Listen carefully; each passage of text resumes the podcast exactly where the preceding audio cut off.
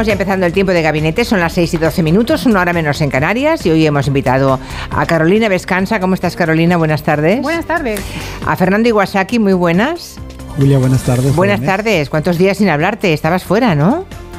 Pues la semana pasada eh, sí, estuve, visitando al nieto, visitando al nieto. Bueno, eso, hacía más días de lo normal que no te podía saludar. Ignacio Guardans, buenas tardes. ¿Qué tal? Buenas tardes. Te voy a, te voy a decir, te voy a contar una cosa, Ignacio Guardans, que me he reído mucho. A las, ay, ay, ay, es que a las, igual lo has visto tú también, no sé si lo habrás visto.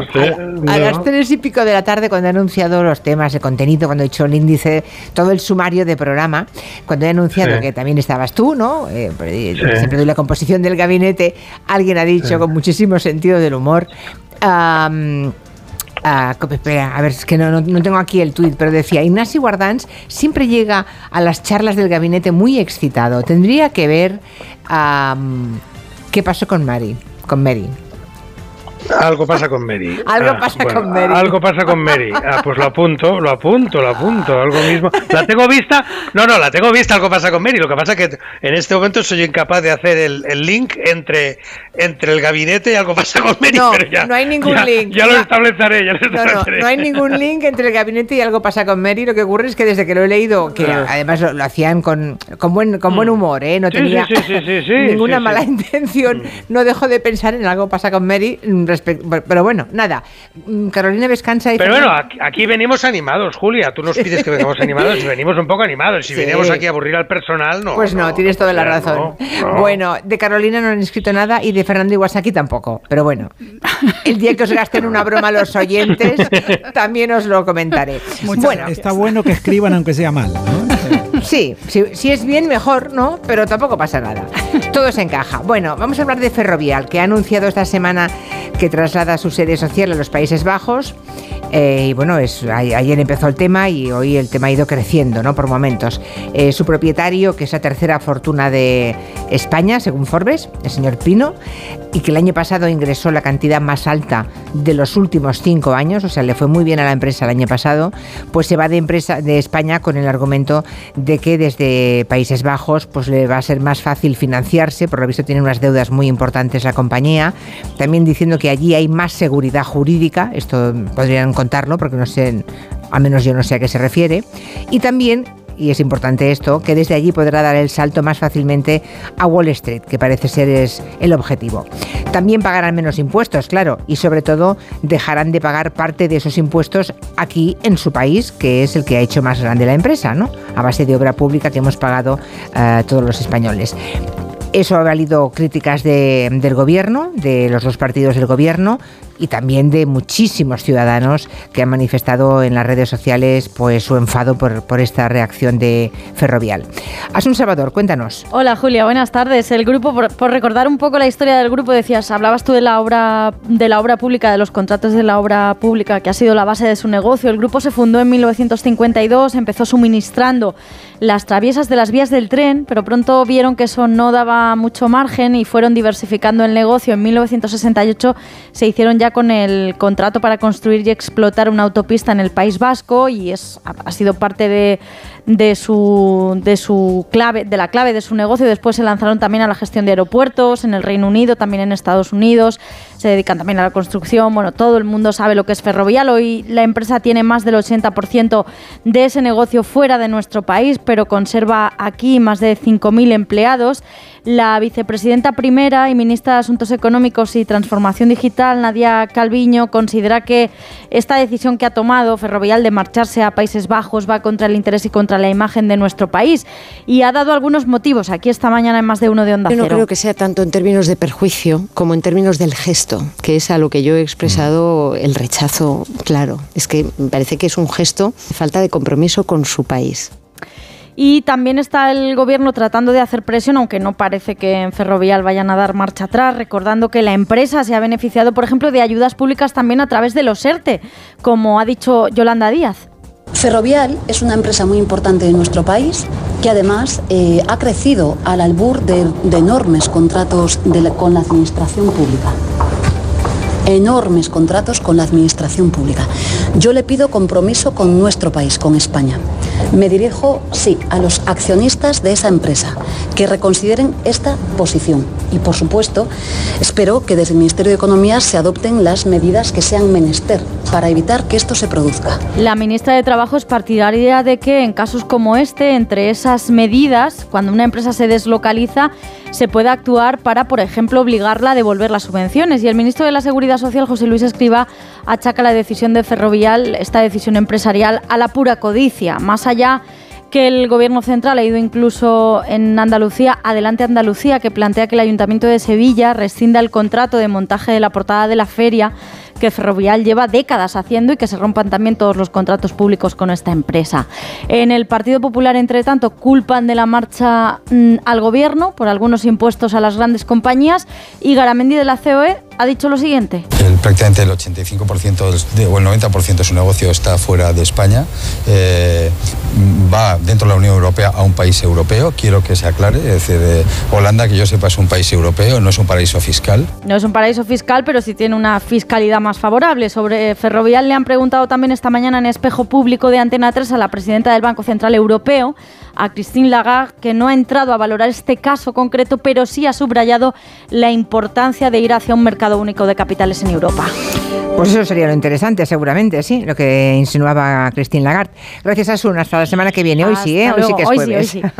Adiós. Bueno, eh, Ignacio Guardans, ¿cómo, cómo, ¿cómo estás viviendo este proceso, esta escalada y, bueno, cómo está creciendo el suflé de Ferrovial en las últimas cuarenta y tantas horas? Pues mal, mal, mal, porque yo empezaría por Garamendi, ¿no? Que no nos dé lecciones de lo que es Europa, porque saben muy bien lo que es Europa, ¿no? Eh, pero si las empresas francesas pues las trasladan todas a Malta, pues verá qué caras les ponen a los franceses. Por tanto, que Garamendi salga ahora diciendo, oiga, esto está en la Unión Europea. Claro, sí, sí. gracias, gracias, señor Garamendi, por recordarnos que los Países Bajos, que además no se llama Holanda, estaría bien que lo supiera, en los Países Bajos están en la Unión Europea, ¿no? Pero hay empresas que efectivamente están muy unidas a la historia económica económica de un país. Y están unidas por muchas razones, empezando en el caso de España por razones históricas del franquismo, porque Ferrovial sin el franquismo no existiría. No es la única, ¿eh? no es la única, pero Ferrovial nace, como las grandes constructoras, en realidad todas las grandes constructoras españolas nacen de beneficios directos del franquismo.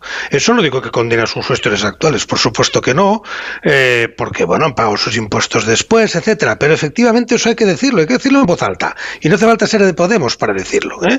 porque, porque sin el franquismo no hubieran podido tener la riqueza que tienen, ni tener el capital que tienen. No es que empiecen de cero con una cosa que alguien alguien la creció. No, no, no, no. Ya llegan a la transición con un capital que procede directamente de contratos del franquismo dados a dedo. Por tanto, ese ya es un punto de partida que les debería plantearse con mucho cuidado y con muchas puntillas cualquier maniobra de este estilo que vaya contra la imagen del país que les ha dado de mamar. ¿eh?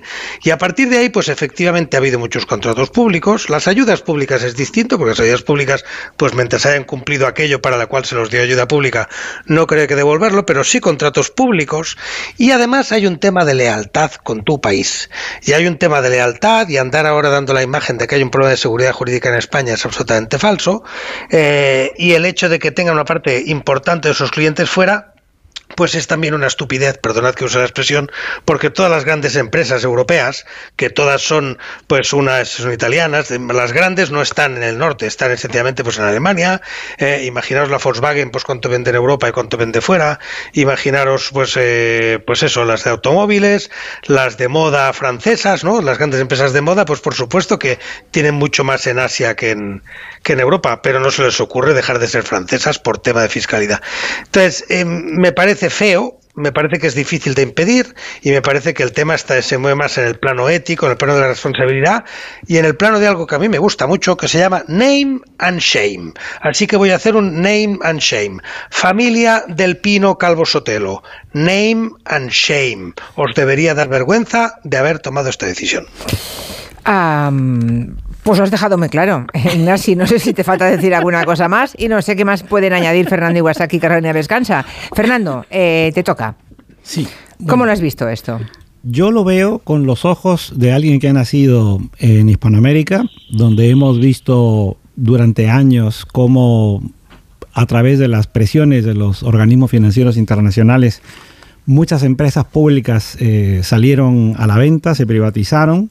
Y luego, cuando yo me instalé en España, vi todo el proceso de privatizaciones que se han producido en España, pues prácticamente desde que yo tenga, digamos, memoria real, eh, desde el año 84, yo, yo ya estaba por aquí, pues hasta anteayer.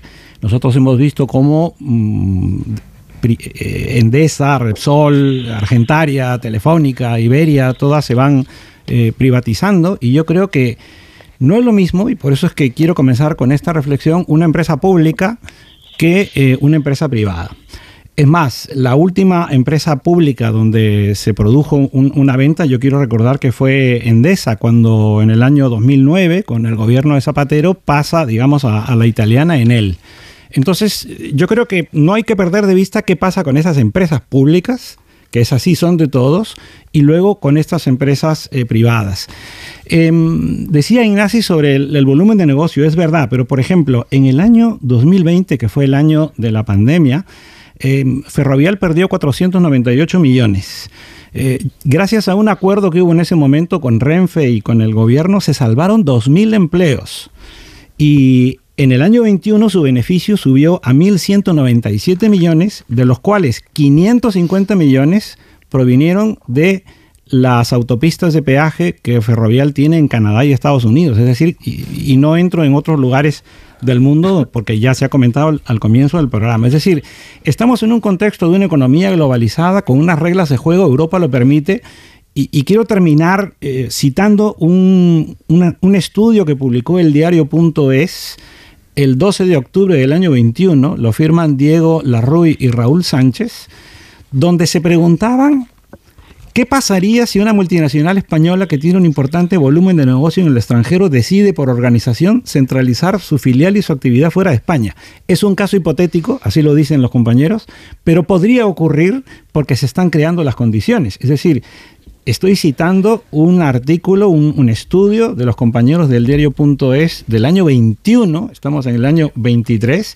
Yo creo que esto se veía venir, por lo tanto la reacción del gobierno y la reacción de, un gran sector de la sociedad, y lo ha expresado muy bien Ignaci, yo, yo creo que tiene que ver con, no tanto con los mecanismos internos que pueden permitir que esto se produzca, como, eh, digamos, lo, la mala impresión que deja el que se produzca esto. Y a lo mejor en un año electoral también influye.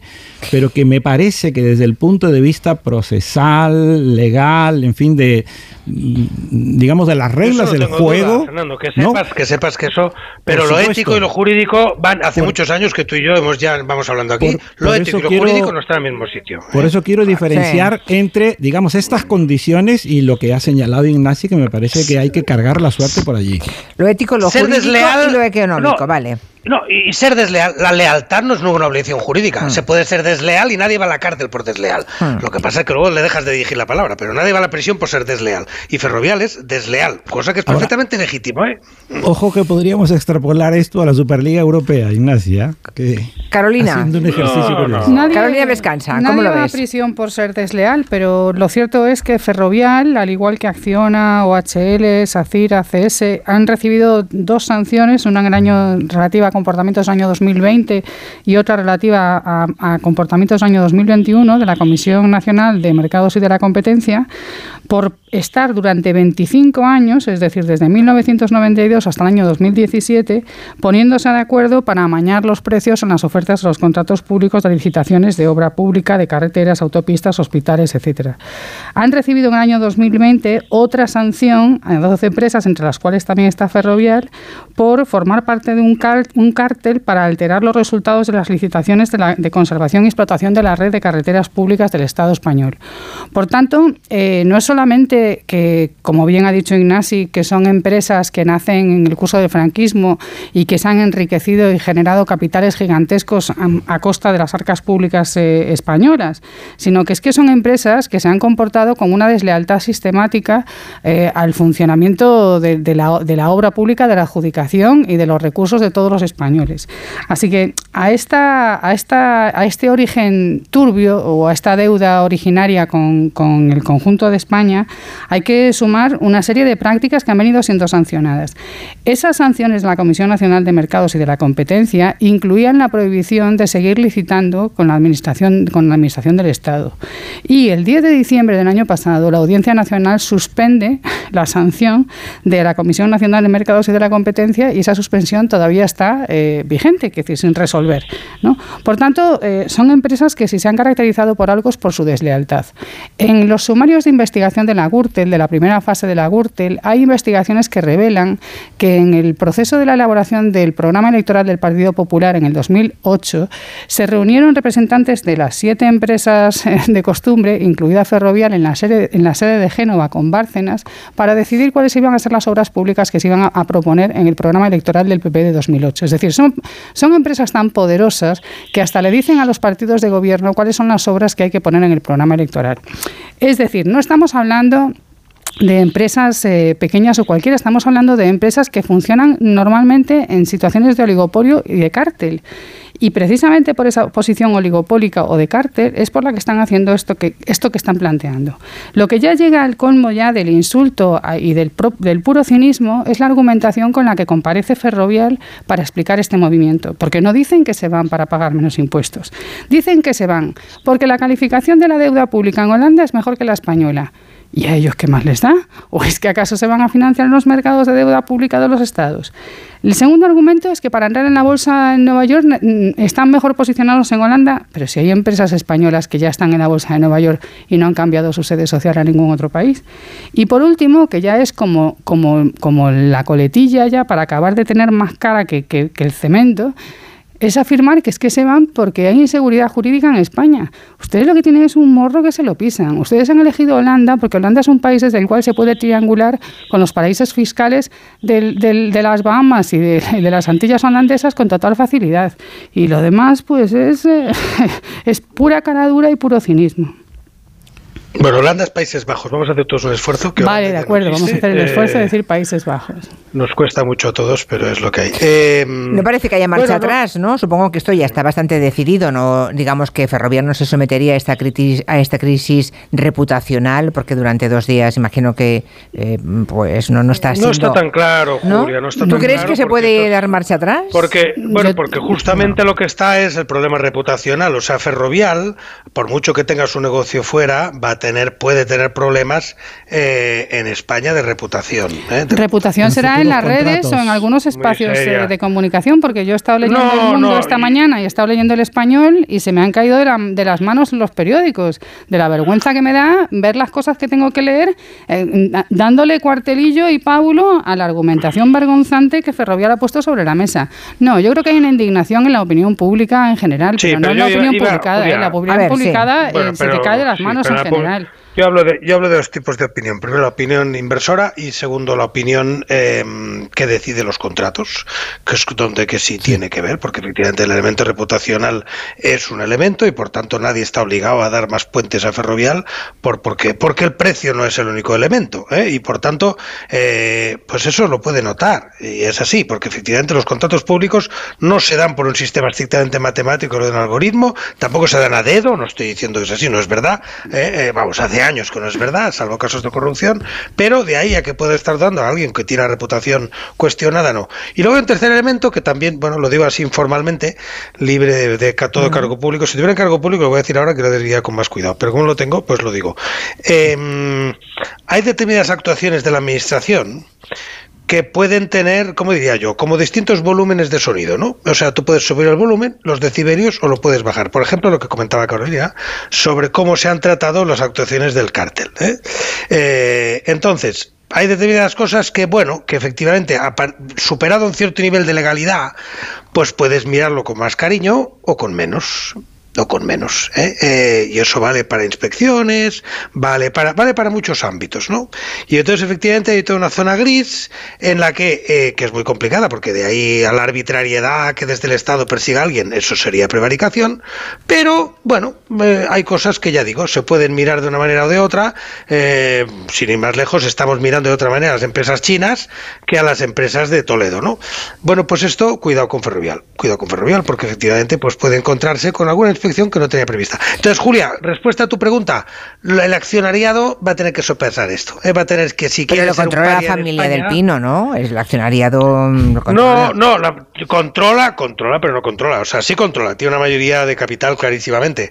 Pero bueno, la familia del Pino también tiene que seguir viviendo en España y sus herederos también. Y el resto se mueven por algunos intangibles. Entonces yo no sé, el elemento reputacional lo van a tener que calibrar. En parte también pesa lo que vaya a hacer el PP con el elemento reputacional. Si el PP les aplaude del todo, pues a lo mejor ellos hacen una apuesta, ¿no? Esto al final es una apuesta al sentido literal de decir, oye, pues es igual, nos aplaude la salida. Si el propio PP hiciera un gesto de, porque al fin y al cabo es la alternativa, no, si no es el año que viene serán cuatro, pero algún día es la alternativa. Eso digo yo que en democracia no, no, no es, es asumible que el PP algún día llegue al gobierno con cualquier candidato, ¿no?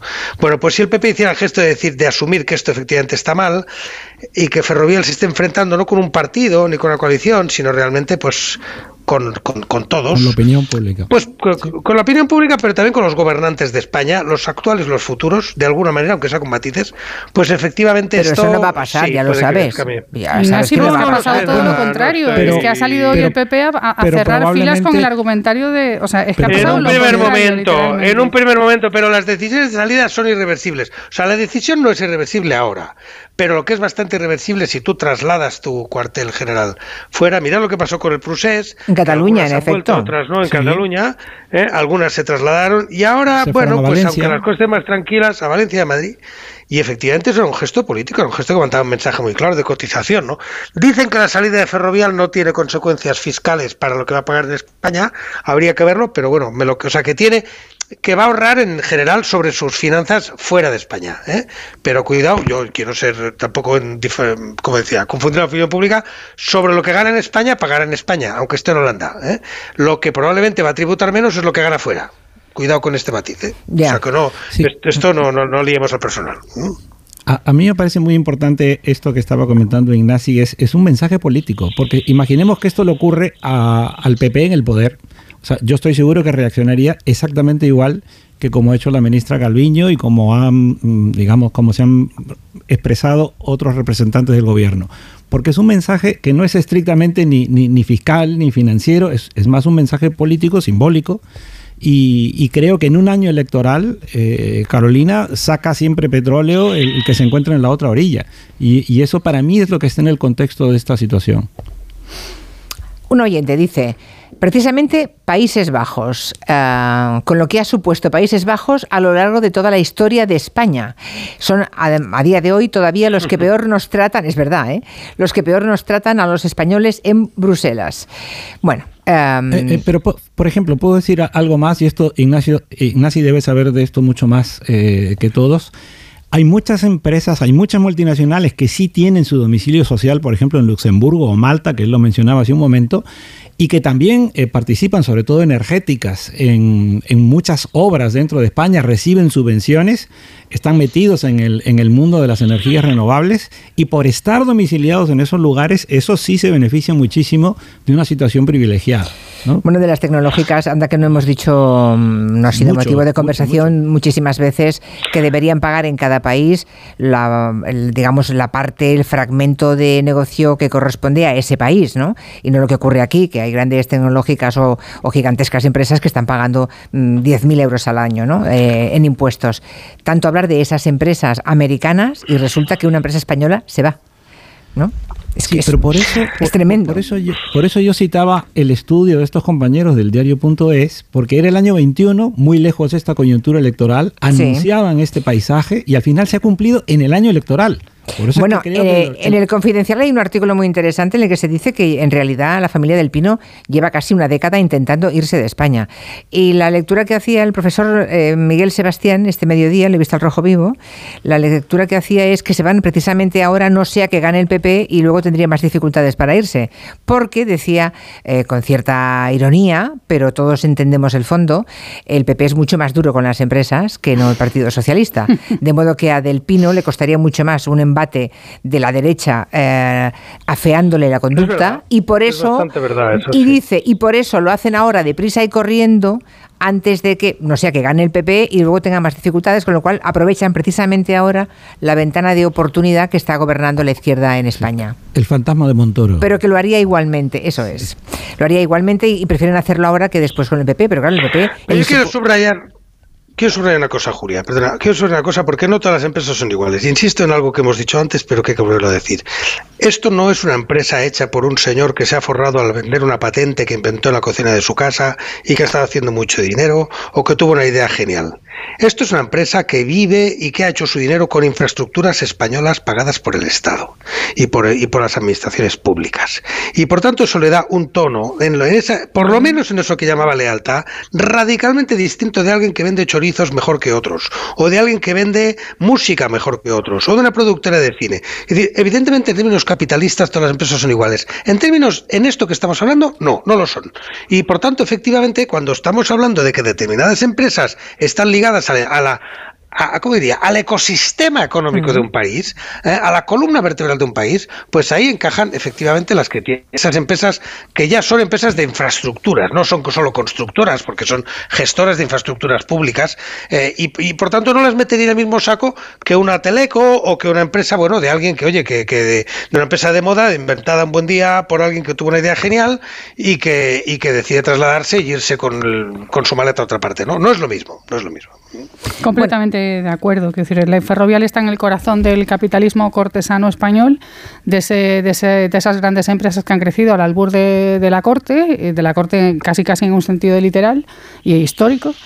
Y desde luego eh, mm, es, intolerable lo que, lo que han hecho. Pero no solamente es intolerable eh, por, por, el entramado, digamos, por la, por la relación eh, casi de, de, de, succión que existe entre los recursos con los que cuesta Ferrovial y el Estado, sino porque es que además ah.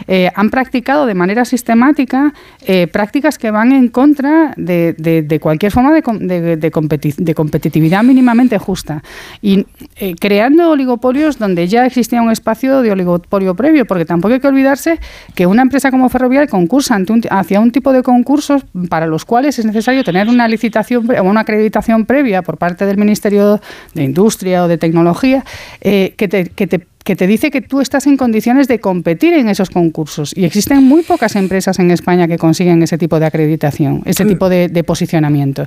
Por tanto, es doble respaldo del Estado, no solamente en el sentido de que te adjudican obra pública, sino que es que además te, habilitan para poder presentarte a ese tipo de concurso. E insisto, son muy pocas las empresas que, tienen ese tipo de acreditación y conseguir ese tipo de acreditación es algo que está en enorme disputa. Por eso, y, ese, y, esa, y esa posición es la que les ha permitido operar como un cártel, hasta, el punto tal que acaba la Comisión Nacional de Mercado de la Competencia diciendo que llevan 25 años haciendo eh, eh, fraude, eh, concertando licitaciones públicas, reuniéndose todas las semanas, todas las semanas, las seis principales empresas del país para ponerse de acuerdo sobre qué precios van a, plantear, sobre qué trozo. No nos olvidemos, las, las autopistas sin coches que se hicieron en Madrid se hicieron con UTES en las cuales cada una de estas seis empresas, Ferrovia, la Acciona, Ola, etcétera.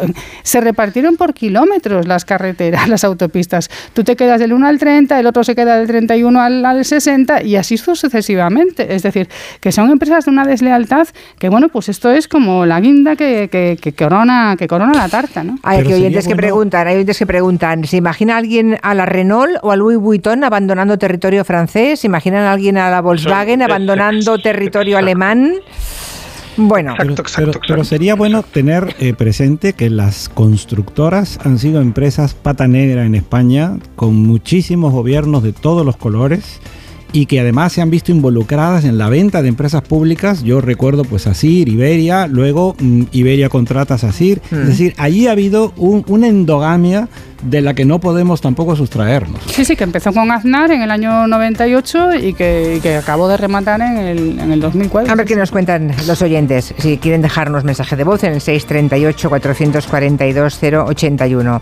Hay enfado general en la población, ¿eh? Deduzco, por, to- por todo lo que estoy leyendo.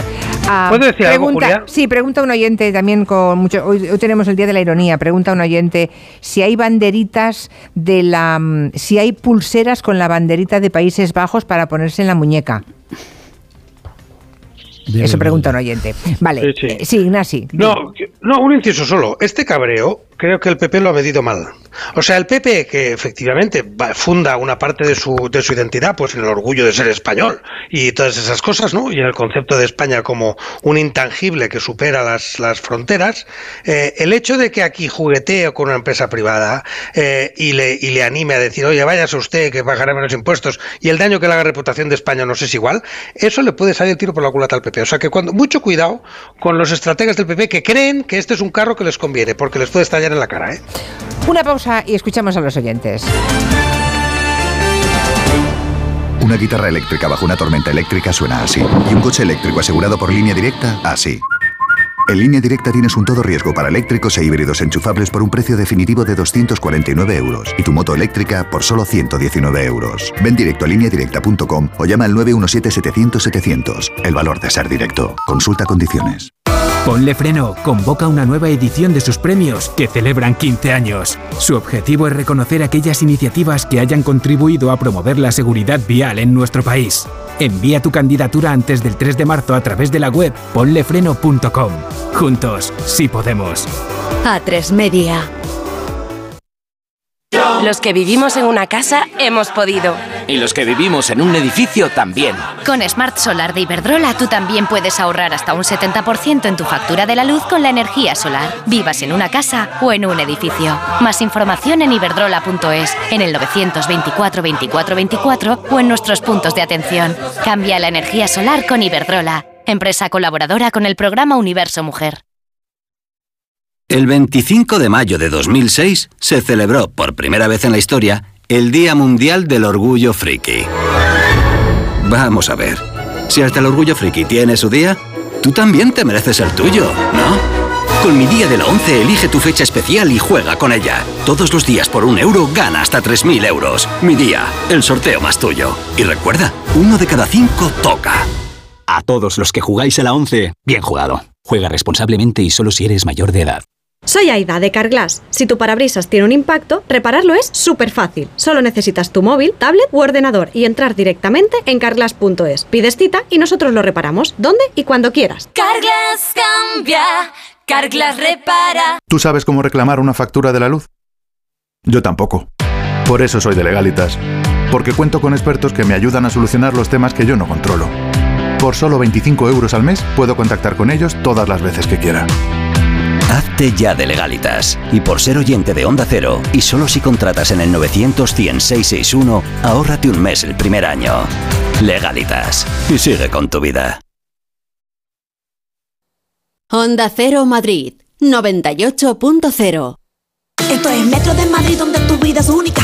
Porque hay muchos días que en Metro hay música. Es ecología creciendo cada día. Nuestra energía es cada vez más renovable. Porque no hacerlo sería imperdonable. Hay una cosa indiscutible que Metro cada día más accesible. Y como tu vida se mueve, deja que Metro te lleve. Metro de Madrid, Comunidad de Madrid ¿Comprarías una prótesis de cadera por internet y dejarías que te la colocara alguien que no sea médico? No, ¿verdad? Entonces, ¿por qué compras la ortodoncia, el blanqueamiento dental o la férula de descarga si los tratamientos bucodentales son complejos y han de ser personalizados? Consulta con un dentista de tu confianza. Pon la salud de tu boca en buenas manos. Colegio de Odontólogos y Estomatólogos de Madrid. El envío de Burfaxes ahora es mucho más cómodo, rápido y económico con notificados.com. Con notificados.com envíe Burfaxes a través de Internet cómodamente desde su ordenador, con la máxima seguridad y validez legal, 10 años de plazo para acuse de recibo y testimonio notarial de certificación de contenido. Notificados.com, Burfax online postal y electrónico. Pedro Lanceros Reformas. Reformas integrales. Pedro Lanceros Reformas. Rehabilitación de edificios. Pedro Lanceros Reformas. Le ayudamos a hacer de su casa su hogar. Lanceros Reformas. Nuestra experiencia y su fidelidad, nuestro éxito. pedrolanceros.com. Reformas. Te compra tu coche, te compra tu carro, te compra tu buga. Te compra tu furgo, te compra tu moto, te compra tu auto, caravan. ¿Te han hecho una oferta? Te la mejoramos. Has oído bien. Mejor precio garantizado y compromiso de pago en 24 horas. Ven a vernos. Otros lo dicen, pero solo nosotros lo hacemos. Contrata 100% online tu seguro de salud en segurosquiero.es. Rápido, fácil y seguro. En el momento que tú decidas y sin llamadas que no deseas. Segurosquiero.es. Seguros quiero, seguros quiero. Compara y contrata en seguros quiero. Punto es. Las vacas Angus y Wagyu del Ganadería Organic comen pastos naturales reforzados con una mezcla de higos secos y pasta de aceite de oliva virgen extra. Es una carne increíble. Y como queremos que la pruebes, te llevamos del campo a tu casa dos solomillacos de 300 gramos, un chuletón de un kilo y cuatro hamburguesas de 150 gramos por solo 69 euros. Todo Angus Eco de Organic. Haz tu pedido 910 2010 910 2010 o en carneorganic.com. Organic, la mejor carne del mundo. 98.0 Madrid.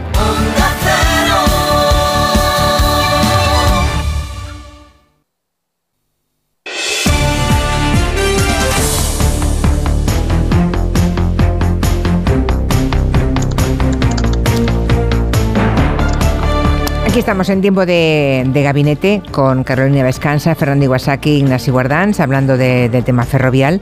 Lo que no hemos abordado en ningún momento es, y eso lo ha subrayado la presidenta del Banco Central Europeo esta mañana, Christine Lagarde, en la entrevista en Espejo Público, es que habría que ir a un mercado único de capitales en Europa. Claro, es que si esto ocurre es porque puede ocurrir, porque legalmente es posible que ocurra, ¿no? No hay nada que lo impida.